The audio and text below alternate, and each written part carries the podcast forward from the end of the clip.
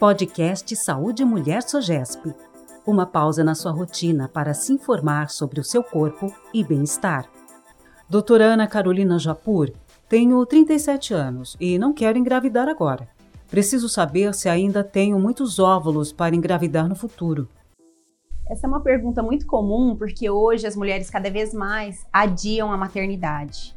Então, saber se aos 35, 36, 37 anos ela ainda vai estar fértil para engravidar dali a alguns anos é uma pergunta que a gente ouve todos os dias no consultório.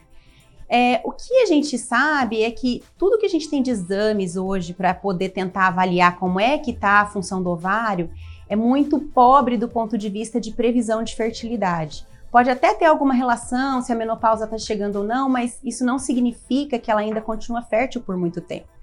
Então, os marcadores que hoje a gente pede no laboratório, os exames que são pedidos no laboratório, eles podem dar um retrato de como está a função do ovário naquele momento, mas eles não podem predizer que dali dois anos, um ano ou até seis meses essa mulher vai continuar fértil.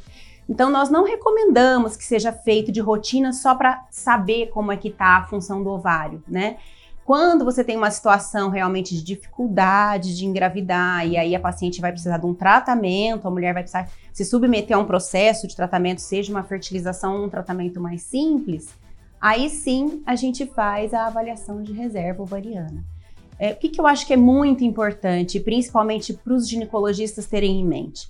Quando a paciente procura bem jovem ainda, querendo fazer planejamento familiar, todo mundo pensa em uh, como vai orientar a anticoncepção para essa paciente. E, na verdade, a gente precisava orientar anticoncepção e programação da concepção. Porque deixar para engravidar aos 37, 38, 40 anos é tarde. A mídia passa uma falsa impressão de que reprodução assistida resolve tudo, e uma coisa que a reprodução assistida definitivamente não resolve é a idade da mulher. Então, é preciso planejar. Se essa mulher quer ter filhos, ela precisa colocar isso no cronograma de vida dela e saber que a partir de uma certa idade a chance dela conseguir ter filhos é menor. Se ela quer ter dois, três filhos, ela não pode começar a pensar em engravidar aos 38 anos. Então, tudo isso é papel do ginecologista conversar na consulta de rotina e explicar para ela que isso precisa ser planejado.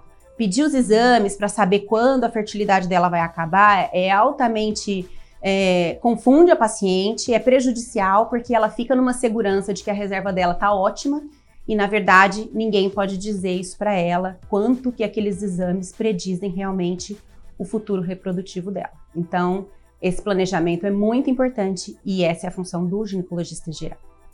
Este podcast é uma iniciativa da Associação de Obstetrícia e Ginecologia do Estado de São Paulo para te ajudar a entender mais sobre sua saúde.